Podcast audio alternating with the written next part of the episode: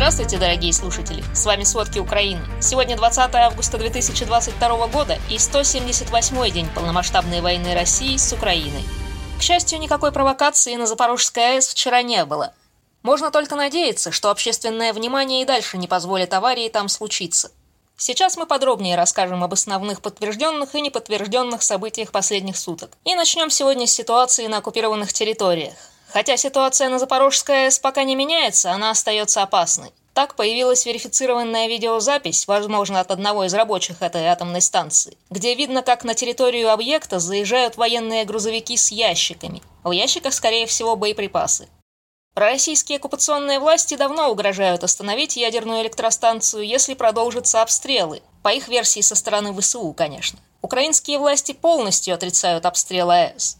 Но российский независимый военный эксперт Руслан Левиев считает, что обстрелы Запорожской АЭС со стороны ВСУ вероятны, но происходят только потому, что российские войска с ее территории атакуют Днепропетровскую область, в частности города Никополь и Марганец. Так российские войска делают АЭС заложником своих атак.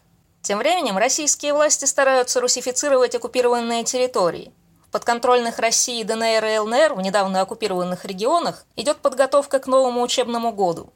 Планируется учить украинских детей по российским программам и только на русском языке. Глава подконтрольной России ДНР Пушилин заявил, что «Единая Россия» обеспечит школы Донбасса всеми необходимыми учебными материалами в рамках кампании «Книги для Донбасса». Вероятно, это попытка заместить украинские учебные программы. Глава подконтрольной России ЛНР Леонид Пасечник также заручился поддержкой Астраханской области, которая будет контролировать восстановление образовательной инфраструктуры в оккупированной Луганской области. Назначенный российскими властями глава Запорожской оккупационной администрации подписал соглашение о сотрудничестве в сфере образования с российской политической организацией «Русское общество знания», которая намерена содействовать развитию знаний и участию в различных образовательных платформах. При этом, по сообщению Центра национального сопротивления, представители оккупационных властей угрожают конфисковать имущество родителей, которые не отдают своих детей на обучение в российские школы на оккупированных территориях Херсонской области. Несогласным угрожают выселением и штрафом на сумму в 148 тысяч рублей. Но украинские родители не спешат отдавать детей в русифицированное учебное заведение, по крайней мере по сообщениям Центра национального сопротивления Украины.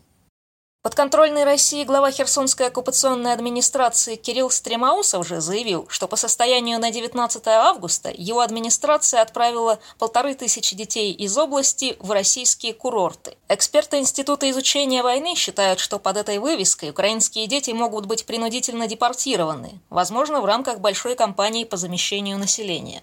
А в Мариуполе на этой неделе городской совет сообщил, что российские оккупационные власти проводят инвентаризацию жилья, чтобы выявить квартиры и здания, владельцы которых бежали от российского вторжения. Совет сообщил, что оккупационные власти намерены предоставить это жилье российским чиновникам, их семьям и соратникам. Предложение бесплатного жилья – это один из способов, которым российские власти, вероятно, пытаются стимулировать российских чиновников переехать в оккупированные регионы. До этого беженцы сообщали, что жителям Мариуполя, которые остались без крова из-за бомбежек, оккупационные власти отдают уцелевшие квартиры тех, кто бежал из города. Также на этой неделе Мариупольский городской совет и местный телеграм-канал «Мариуполь Нау» сообщили, что российские оккупационные власти работают над восстановлением Мариупольского порта. Это должно облегчить экспорт металлических изделий из Мариуполя в Россию. Восстановление порта также может быть использовано для усиления логистики российских войск. В то же время источники российского независимого издания «Медуза» сообщают, что на оккупированных территориях пророссийские власти планируют перенести постановочные референдумы на зиму. На фронте аналитики Института изучения войны и Британского министерства обороны отмечают нарастающее беспокойство российских властей насчет положения военных объектов в тылу. Эксперты Американского института изучения войны не нашли следов взрывов на аэродроме в Бельбеке. Об атаке сообщалось 18 августа. А в случае со взрывом в районе Керченского моста российское ПВО сбило не ракету, а беспилотник. Но тот факт, что часто фальшивые видеозаписи и преувеличенные сообщения о последствиях ударов по российским стратегическим объектам распространяют преимущественно российские источники, служит признаком нарастающей паники среди сторонников войны, так считают эксперты. Маловероятно, что ситуация существенно изменится в течение следующей недели. На данный момент российские силы, скорее всего, готовы к ограниченным локальным атакам, в которых редко участвуют силы размера более роты. В ближайшие месяцы же инициатива придет к той стороне, которая сумеет собрать силы для наступательных операций. К таким выводам пришли эксперты Министерства обороны Великобритании. Недавние удары по российской военной и транспортной инфраструктуре в Крыму и Херсонской области же, по всей видимости, снижают уверенность российских властей в безопасности в тыловых районах. Российские власти заметно усиливают меры безопасности в Крыму. На это указывает растущая обеспокоенность власти и гражданского населения возможностью ударов по тыловым районам, которые ранее считались безопасными. То же время на юге Украины в целом и в Херсоне в частности российские оккупационные силы намерены развернуть добровольческие подразделения. Об этом сообщает Институт изучения войны. Военные эксперты считают, что такими батальонами будут укреплять южные регионы и тылы. Правда, именно эти районы сейчас оказываются под ударами хаймарсов и беспилотников. А в Херсонской области вообще продолжаются боевые действия, хотя без особых изменений. На юго-западе ни украинские, ни российские силы не продвинулись по Херсонской линии фронта. Но все более частые взрывы в российском тылу, скорее всего, создают нагрузку на логистику и авиабазы на юге. Но ракетные атаки на украинские регионы продолжаются. Сегодня ночью во всех областях Украины была воздушная тревога. Николаев ночью в очередной раз подвергся массированному ракетному обстрелу. Предварительно известно, что российские войска нанесли удар по городу ракетами типа С-300. Пострадавших нет, информация о повреждениях уточняется. Вчера российские войска обстреляли Днепропетровскую область. Пять снарядов из российской ствольной артиллерии прилетели в жилые кварталы Марганца. Из-за этого были ранены два человека. Это 18-летняя девушка и 40-летний мужчина. Оба в больнице. В городе разрушены несколько построек. Выведена из строя линия электропередач. В Запорожской области из-за обстрелов получил ранение восьмилетний ребенок и двое взрослых. Об этом передает Запорожская военная администрация. В настоящее время девочка находится в больнице. Ей оказывают необходимую помощь. Она уже прооперирована и на искусственной вентиляции легких, но состояние стабильно тяжелое. У взрослых ранения средней тяжести. Серьезно разрушены около 10 частных домов поселка. С начала российского вторжения в Украину в Запорожской области погибли 4 ребенка, еще 44 ранены. За последнюю неделю произошли лишь минимальные изменения с точки зрения контроля территорий вдоль линии фронта. В Донбассе, после небольших успехов, достигнутых в начале августа, российские силы приблизились к окраинам Бахмута, но пока не прорвались в сам город. Глава Донецкой областной военной администрации Павел Кириленко сообщил, что за прошедшие сутки из-за российских обстрелов Донецкой области 7 человек погибли и 13 получили ранения.